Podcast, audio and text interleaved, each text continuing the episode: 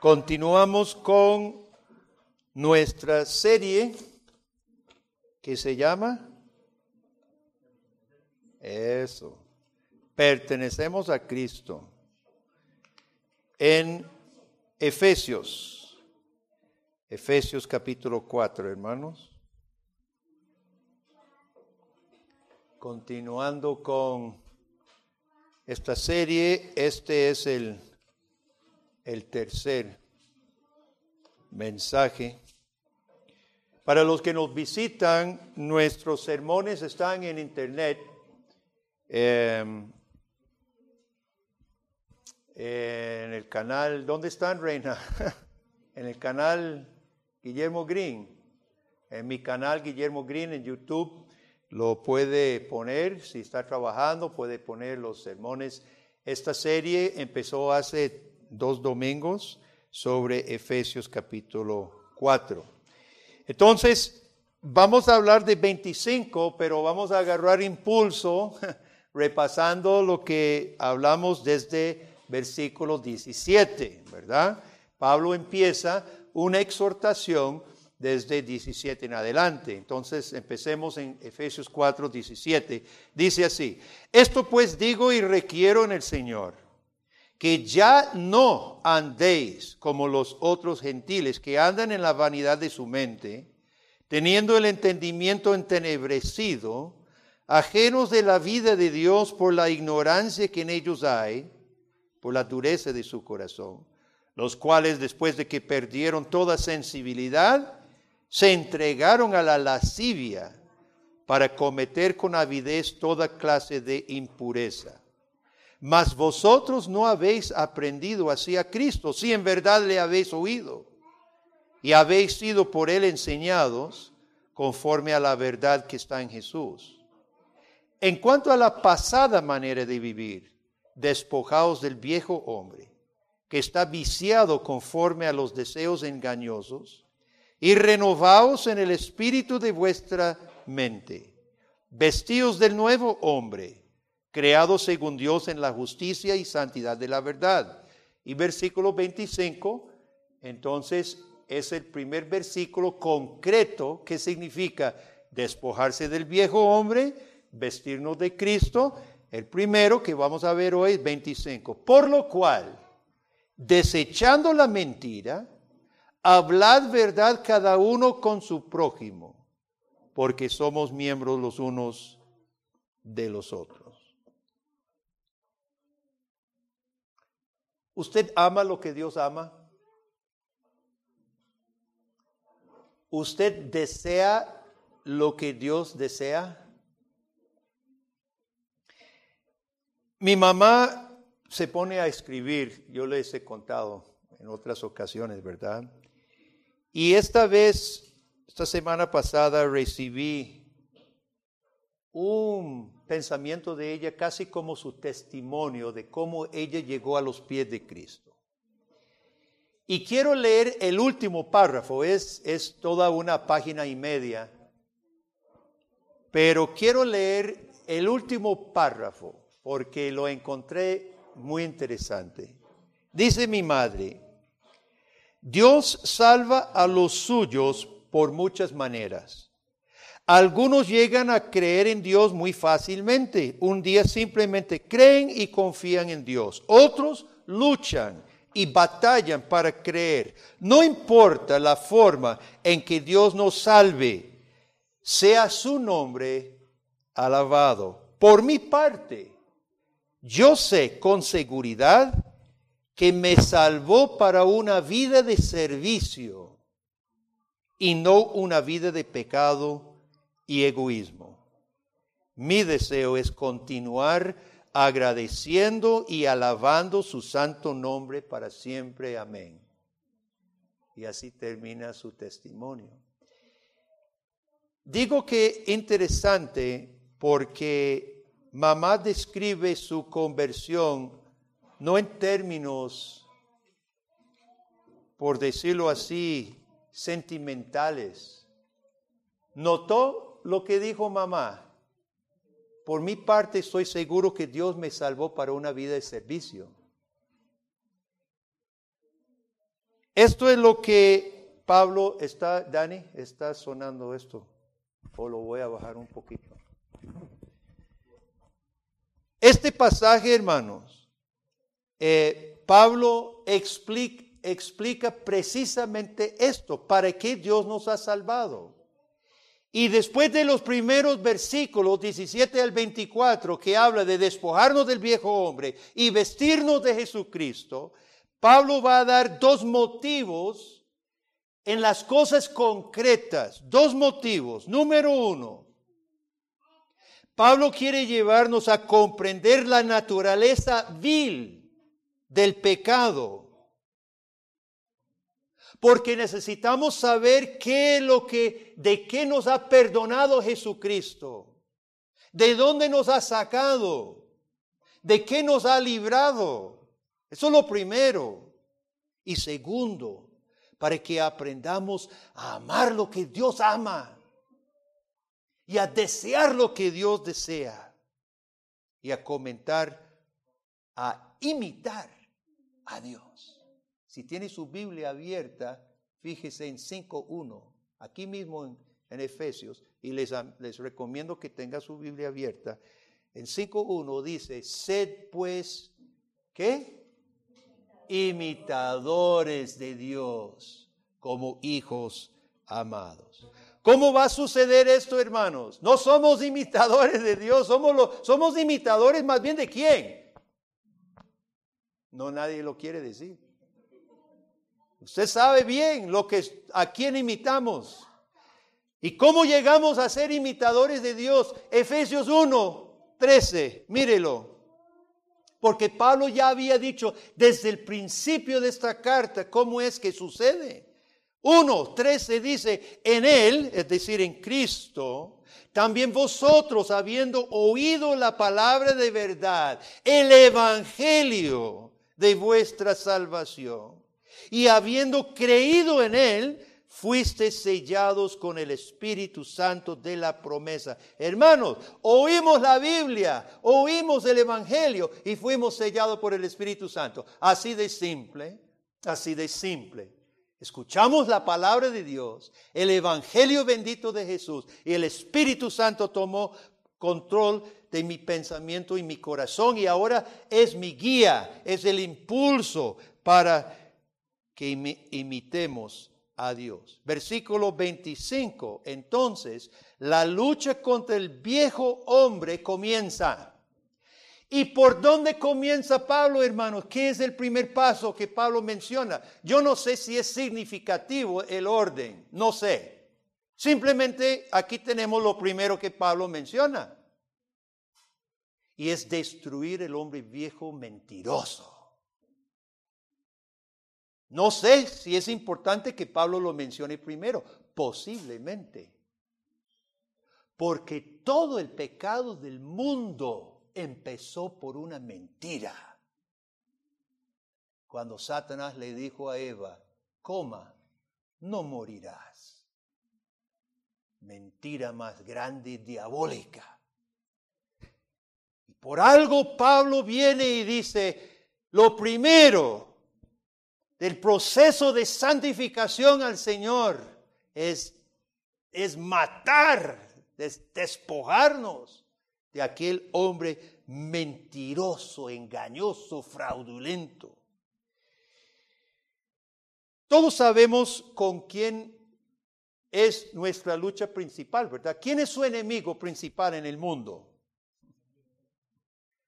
Usted lo ve cada día que se levanta en la mañana y se mire en el espejo. Usted está mirando su enemigo más terrible en todo este mundo. No no, ni piense en los demás. Esos son pequeños enemigos, si es que usted tiene enemigos. Su enemigo peor es el que usted está mirando en el espejo. Juan Calvino fue un gran predicador, intérprete de la Biblia, un, reformador de la iglesia hace muchos años. En su sermón sobre Efesios, Juan Calvino dice que en estos versículos se puede ver la meta para la cual debemos luchar con todas nuestras fuerzas si queremos agradar a Dios. Esta meta es despojarnos de nuestros propios pensamientos. Hermano, es casi fijo que si nos estamos dejando dirigir por nuestros propios pensamientos, vamos mal. Porque mis pensamientos del hombre natural, del hombre, del hombre viejo, son mentiras. Porque nuestro mundo está como está. Vea las convulsiones ahorita en Estados Unidos, en Costa Rica, a nivel de política, a nivel de economía, a nivel social, a nivel de familia. ¿Por qué estamos como estamos, hermano? Porque todo el mundo se deja dirigir por sus propios pensamientos y no los pensamientos de Dios. Es simple la respuesta. Y cuando usted, y dígame que no lo sabe muy bien, cuando usted hace lo que le da la gana, ¿cómo le va? Cuando no obedece al Señor, ¿cómo nos va? Ya lo sabemos. En Romanos 12, los primeros versículos, Pablo había dicho, os ruego, hermanos, por las misericordias de Dios que presentéis vuestros cuerpos en sacrificio san, sacrificio vivo, santo y agradable al Señor, que es su culto racional. No se transformen según el siglo de este siglo, sino transfórmense, transformados por medio de la renovación de vuestro entendimiento para que comprobemos cuál sea la perfecta voluntad santa y agradable. Cuando se habla de sacrificio, hermanos, significa que algo debe morir. En los sacrificios se moría algo. Y cuando me presento a Dios como sacrificio, ¿quién es el que muere? El viejo hombre. El viejo hombre muere. Ahora, antes de seguir, hermanos, recordemos algo. Quiero que todos los que nos visiten hoy entiendan algo que es sumamente importante que en esta iglesia predicamos. Estas cosas no se logran con sus propias fuerzas. Por más que usted luche, por más que usted se esfuerce, usted no puede solo dejar el viejo hombre, no puede hacerlo. Porque el Evangelio se trata de lo que Dios ha hecho primero por nosotros y luego lo que hace en nosotros. Y es muy importante que nosotros comprendamos versículo 24, que es antes que 25. Vea lo que dijo, dijo Pablo en versículo 24. Vestido del nuevo hombre, creado según Dios en la justicia y santidad de la verdad. ¿Quién lo creó? ¿Quién crea el nuevo hombre? Dios. Dios es el que cree. Lo que Dios pide es nuestro arrepentimiento y fe. Usted no puede cambiar su vida. Ninguno de nosotros podemos cambiar por el esfuerzo propio. Más bien, entre más yo me esfuerce, más fracaso. Y es por eso la necesidad de reconocer que es Dios. Me gusta como Calvino lo dice. Vea lo que dice Calvino sobre este mismo versículo. Es verdad que no logramos conformarnos a la imagen de Cristo en nuestras propias fuerzas. Sin embargo, esta exhortación no es superflua. Es decir, es una exhortación importante. Porque cuando las sagradas escrituras nos traen al Señor Jesús, oiga lo que dice Calvino, capítulo 1, 13. Es la palabra que nos trae a Cristo. Usted escucha la palabra y Dios obra en su corazón eh, el, el, escuchar el Evangelio y te trae a Jesucristo por su palabra. Cuando Dios por las sagradas escrituras nos trae al Señor Jesús, no significa que debemos ser como un bloque de madera, sino que debemos venir y ofrecernos a Dios que Él haga en nosotros. Dios nos trae como personas vivas, hermano, no como robot ni un bloque de madera, una piedra. Dios trae personas Él obra en mi corazón. Pero si Él obra en mi corazón, Él pide y espera que yo también me presente. Y es esa dinámica misteriosa de la fe y el arrepentimiento, ¿verdad? ¿Hay que oír la palabra? Claro. ¿Hay que arrepentirse y creer la palabra? También. Hay que presentarse delante del Señor para que el hombre viejo muera. Hay que matar el hombre viejo y vestirme de Cristo. Sí. Desechar la mentira entonces, versículo 25. Desechar la mentira, el fraude, el engaño es parte de matar al viejo hombre y ser renovado, creado en Dios según la justicia y la santidad de la verdad. Yo leí hace varios años algo sumamente triste, me, me puso triste, triste, triste, hermano, y me golpeó. Hicieron una encuesta, yo creo que fue en Estados Unidos, de mil estudiantes, o no me acuerdo, una cantidad grande de estudiantes, creo en o universidad o colegio, de cuántos admitían copiar, ¿verdad? Va a creer, hermano, que de los alumnos que decían ser cristianos, el porcentaje de copiones era más alto. Pero no solo eso. En la encuesta hacía otras preguntas. Y se preguntaban cómo piensa, cómo compara su vida moral con los no cristianos, los ateos. Y este porcentaje de evangélicos copiones decían que creían que su vida era, mejor que los ateos y se sentían muy bien consigo mismos. Oiga usted lo que están produciendo hogares cristianos. Hijos mentirosos, fraudulentos, que se sientan perfectamente bien haciendo todo eso.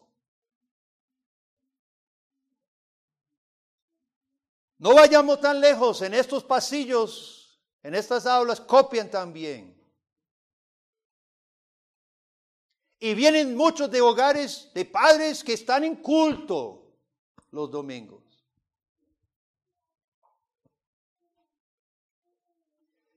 ¿Cuáles son los efectos? Vemos los efectos en el mundo, la sociedad que, en que estamos, mi hermano.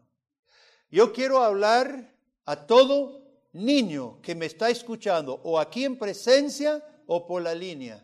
Si su padre o su madre en algún momento le dice, dígales que no estoy, cuando sí están, desobedézcale. Chico, desobedezca, porque su padre y su madre está sirviendo al maligno tratando de enseñarle a usted a ser un mentiroso. Y padre y madre, hay de usted, hay de usted, hay de usted ante Dios, que usted colabore en producir otro mentiroso para este mundo, porque sobran. Y si en la iglesia de Jesucristo estamos igual o peor que el mundo, ¿para qué la iglesia? ¿Para qué el Evangelio? ¿Para qué esta farsa entonces? Es hora, es hora que cada padre y madre que dice ser cristiano examine su vida, sus palabras, sus acciones Sabemos que nuestros hijos absorben sin que se les enseñe qué hacer. Imitan lo que hacemos, perciben cómo somos. Y en nuestros países, tomemos Centroamérica, en nuestros países ha crecido la iglesia evangélica. Y ha crecido más la corrupción y la descomposición social. ¿Para qué el Evangelio? Pregunto, ¿para qué el Evangelio si vamos de mal en peor?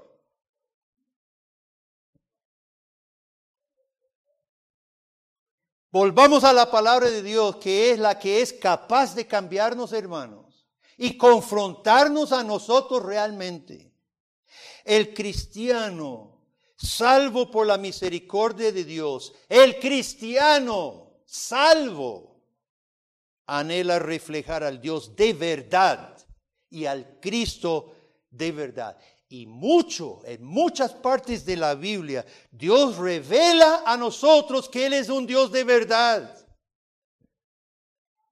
Y es importante porque ya lo dijimos, desde el principio de la historia humana nos entregamos al Padre de la mentira y nacemos hijos del Padre de la mentira. Nuestra naturaleza está corrompida.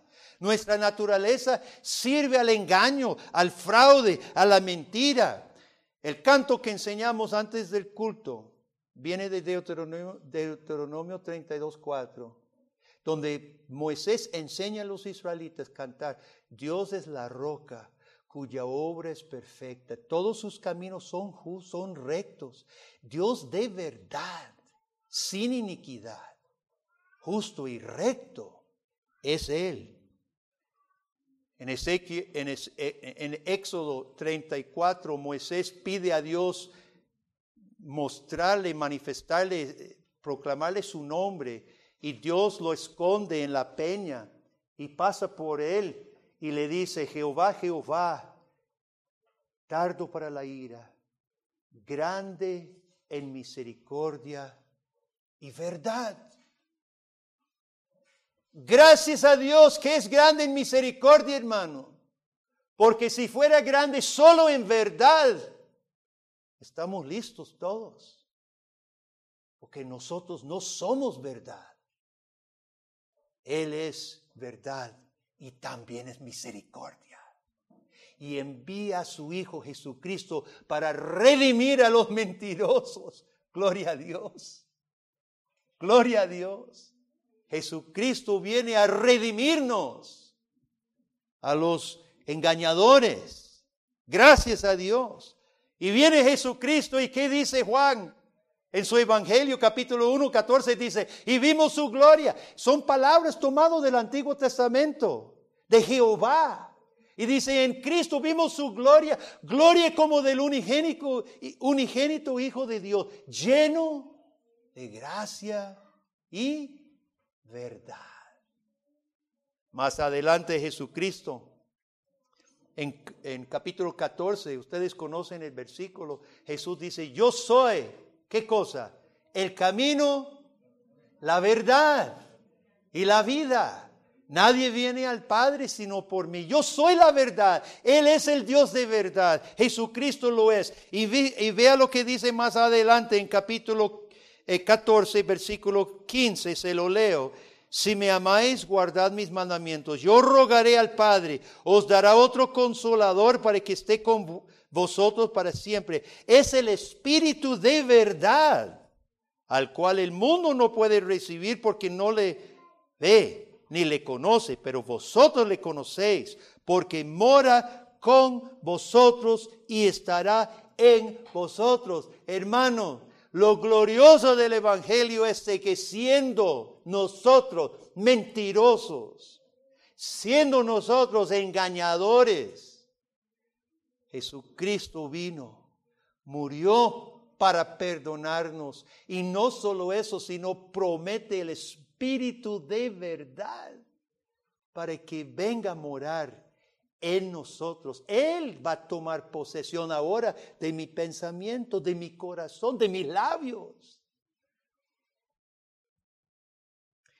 Volviendo a Efesios, veamos lo que Cristo por su Espíritu hace en el cristiano. Efesios 5, versículo 8.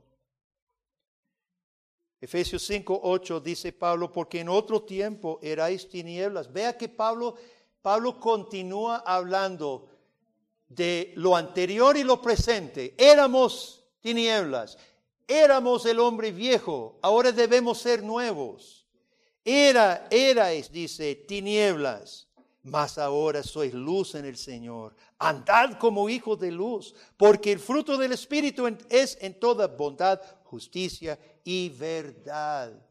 En capítulo 6, versículo 14, Pablo está diciendo que pongamos toda la armadura de Dios y una de las piezas de la armadura, ceñidos vuestros lomos con la verdad.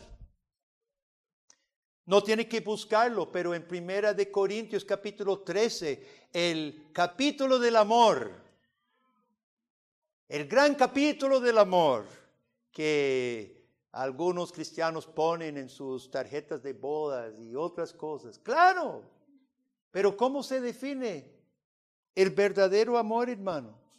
En versículo 6 dice, no se goza de la injusticia, sino de la verdad. Mucho nosotros sentimentalizamos, hacemos sentimental este concepto de amor. ¿Y sabe qué? Con ese cuento de que es que hay que ser amoroso, entonces nosotros participamos de las injusticias. Nosotros hasta nos gozamos en nombre de amor de las injusticias. Pablo dice que el verdadero amor no se goza de la injusticia, sino se goza de la verdad. En Salmo 15 quiero leer unos versículos porque este salmo describe al hombre regenerado, al hombre renovado por Dios. Salmo 15 dice, Jehová, ¿quién habitará en tu tabernáculo? ¿Quién morará en tu monte santo? El que anda en integridad y hace justicia y habla verdad en su corazón, el que no calumnia con su lengua ni hace mal a su prójimo. Oiga, hasta los chismes, el hablar mal del prójimo, el saborear aquellas, aquellas palabras malvadas que sabemos que ni son ciertas, o si son ciertas, ¿para qué repetirlas? No, hermano, el hombre de integridad que habitará en el tabernáculo del Señor purifica su boca y su mente. Volviendo a Efesios, Pablo dice que hacemos dos cosas. Desechamos algo y nos vestimos de algo. Desechamos la mentira y nos vestimos de Jesucristo. Yo quiero leer lo que nuestro catecismo de Heidelberg dice para el noveno mandamiento. Todos recordamos que es el noveno mandamiento, ¿verdad? No darás falso testimonio contra tu prójimo. Y en la respuesta del catecismo, cada frase aquí está apoyada por textos bíblicos. Le invito después, que usted quiere estudiarlo, puede buscar, porque aquí vienen las referencias, pero aquí viene un resumen lo que significa bíblicamente no dar falso testimonio. Escuche, eso es amplia esta enseñanza. ¿Qué pide Dios en el noveno mandamiento? Respuesta que no levante falso testimonio contra nadie. Está bien. Pero escuche cómo, se cómo continúa.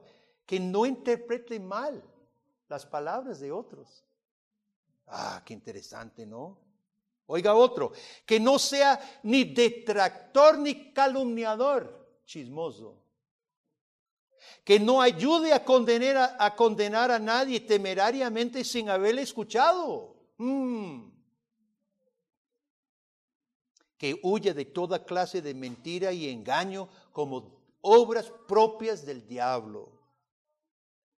Si no quiero provocar contra mí la gravísima ira de Dios. Otra cosa, que en los juicios, como en cualquier otra ocasión, ame la verdad, la anuncie, la confiese sinceramente. Y por último, que procure con todas mis fuerzas defender la honra y reputación de mi prójimo ¿Cómo se lleva usted con su vecino? ¿Defiende su vecino? Yo conozco un montón de vecinos que no se llevan bien.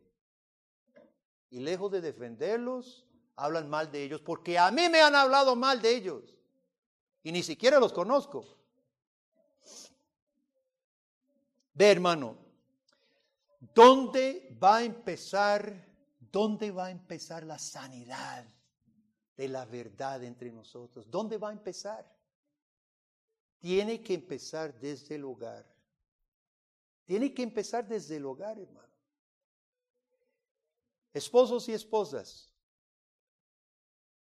Ser una sola carne es también serlo en la verdad.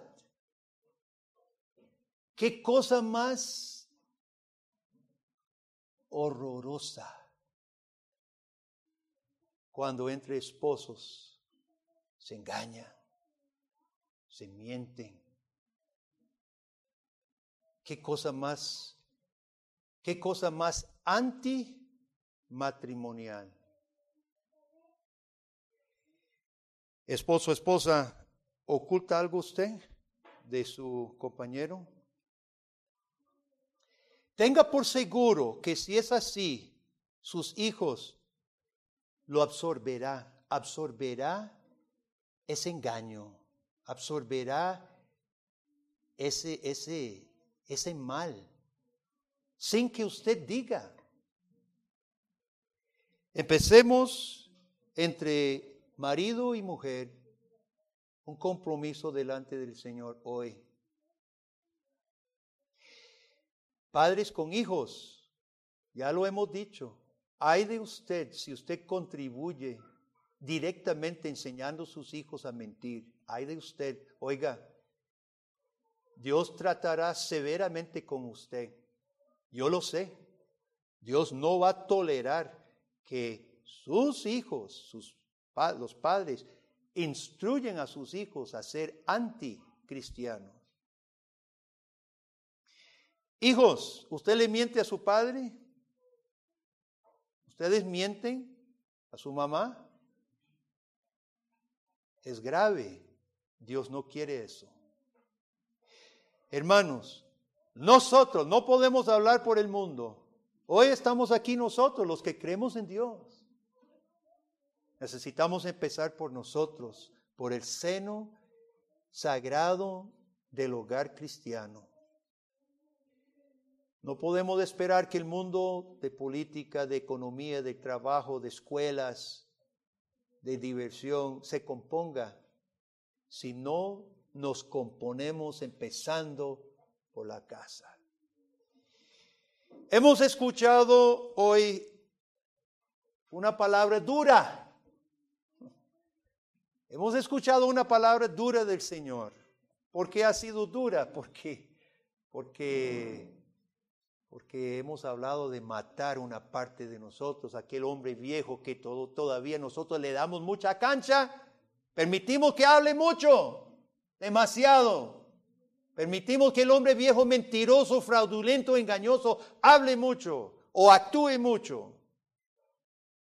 Las buenas noticias, hermanos, son lo que ya vimos en los capítulos anteriores en Efesios por gracia sois salvos, por medio de la fe. Y esto no es de vosotros, pues es don de Dios. La salvación la recibimos por gracia, no por obras para que nadie se gloríe. Y recibimos el siguiente versículo, capítulo 2, versículo 10, porque somos hechura suya creados en Jesucristo para buenas obras, las cuales Dios preparó de antemano para que anduviésemos en ellas. Hermanos, el que llega arrepentido ante la presencia del Señor es perdonado de sus mentiras, es perdonado de sus engaños. Lo necesitamos. Pídele, pídele perdón y será perdonado. Y no solo será perdonado, sino el Espíritu Santo viene a poseer su corazón. Y posiblemente hay consecuencias que usted todavía no quiere enfrentar de su engaño. Posiblemente hay consecuencias. Tenga por seguro que el Señor ayudará en todo, porque cuando hacemos su voluntad, Él se glorifica, Él se glorifica. Y si nos va mal con el hombre viejo, ¿qué importa? El hombre viejo ya para Dios murió. ¿Qué importa, hermano? Entreguemos nuestra vida en esta mañana al Señor. Caiga como caigan las cosas. Si tenemos que rectificar mentiras que hemos hecho, hermano, reconozcámoslo y dejemos en manos de Dios las cosas. Porque sabremos que a Dios, a quien redime, cuando nos lleva al cielo, todo esto viejo quedó atrás. Todo quedó atrás. Y nos llevará purificados, santificados, para ser suyo para siempre. Esta serie se llama Pertenezco a Cristo. El primer punto concreto que Pablo establece, hermano, es matar a aquel hombre engañoso, el hombre mentiroso. Pues adelante, adelante con la ayuda de Dios. Por lo cual, desechando la mentira, hablad verdad cada uno con su prójimo, porque somos miembros los unos de los otros. Amén. Oremos. Padre, hemos escuchado una palabra dura porque sabemos que nuestros corazones muchas veces, oh Dios, aman la mentira, participan de la mentira. Perdónanos, Señor, por favor, perdónanos. Y sobre todo limpia nuestra boca, nuestro pensamiento, nuestro corazón, oh Dios. Y perdona tu iglesia. Perdona tu iglesia porque no ha hecho lo suficiente en esta área, Señor. Perdona padres cristianos que, que en lugar de producir hijos íntegros, de verdad, colaboran con producir mentirosos. Perdónanos, Señor. Y por favor, ayúdanos ahora. Gracias por tu palabra. Sabemos que ella es poderosa. Ella hará todo lo que para lo cual es enviada. Alabado sea tu nombre. En el nombre de Jesús. Amén.